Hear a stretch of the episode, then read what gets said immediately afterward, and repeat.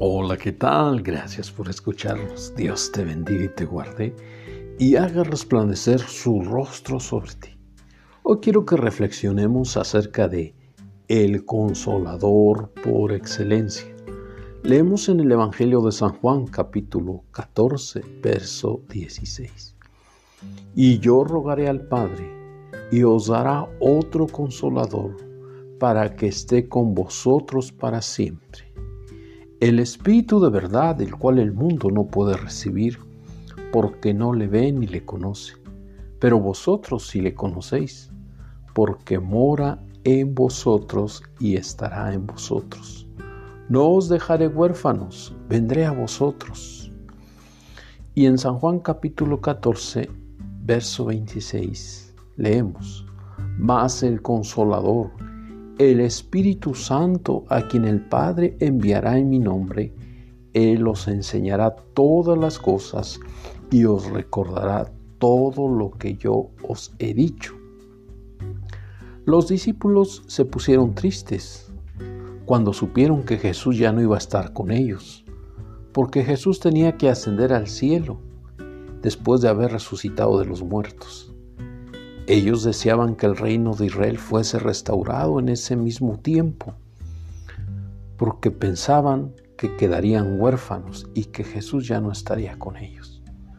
Pero ignoraban que Jesús ya no estaría físicamente con ellos, sino que seguiría con ellos espiritualmente para consolarlos a través de su Espíritu Santo, que el Padre enviaría en su nombre y que seguiría enseñándoles y recordando todas las promesas que les había dicho.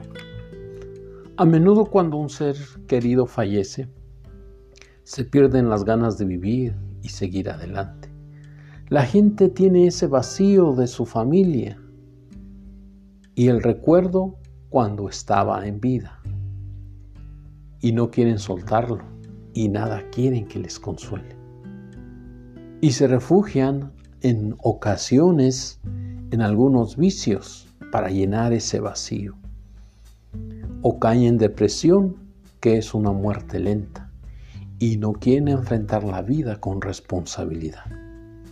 Así le sucedió a los discípulos de Jesús, pero Él les dijo, yo seguiré con ustedes a través de mi Espíritu Santo para consolarlos, enseñarles y recordarles todas mis promesas.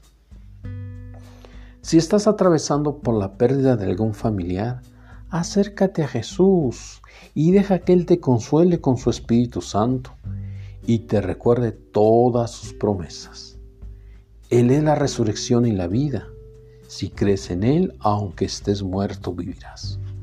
Jesús también preparó una morada eterna para todos aquellos que creen en Él lo leemos en San Juan capítulo 11, verso 25 y 26 y en San Juan capítulo 14, verso 1 y 3. Si hay vida después de la muerte y Dios quiere que la disfrutemos, pero en Jesús, los que creemos en Él no moriremos eternamente, sino que viviremos y moraremos con Él en su gloria eterna. Acércate a Jesús. Solo Él te puede consolar a través de su Espíritu Santo y llenar ese vacío que sientes en tu alma. Oremos.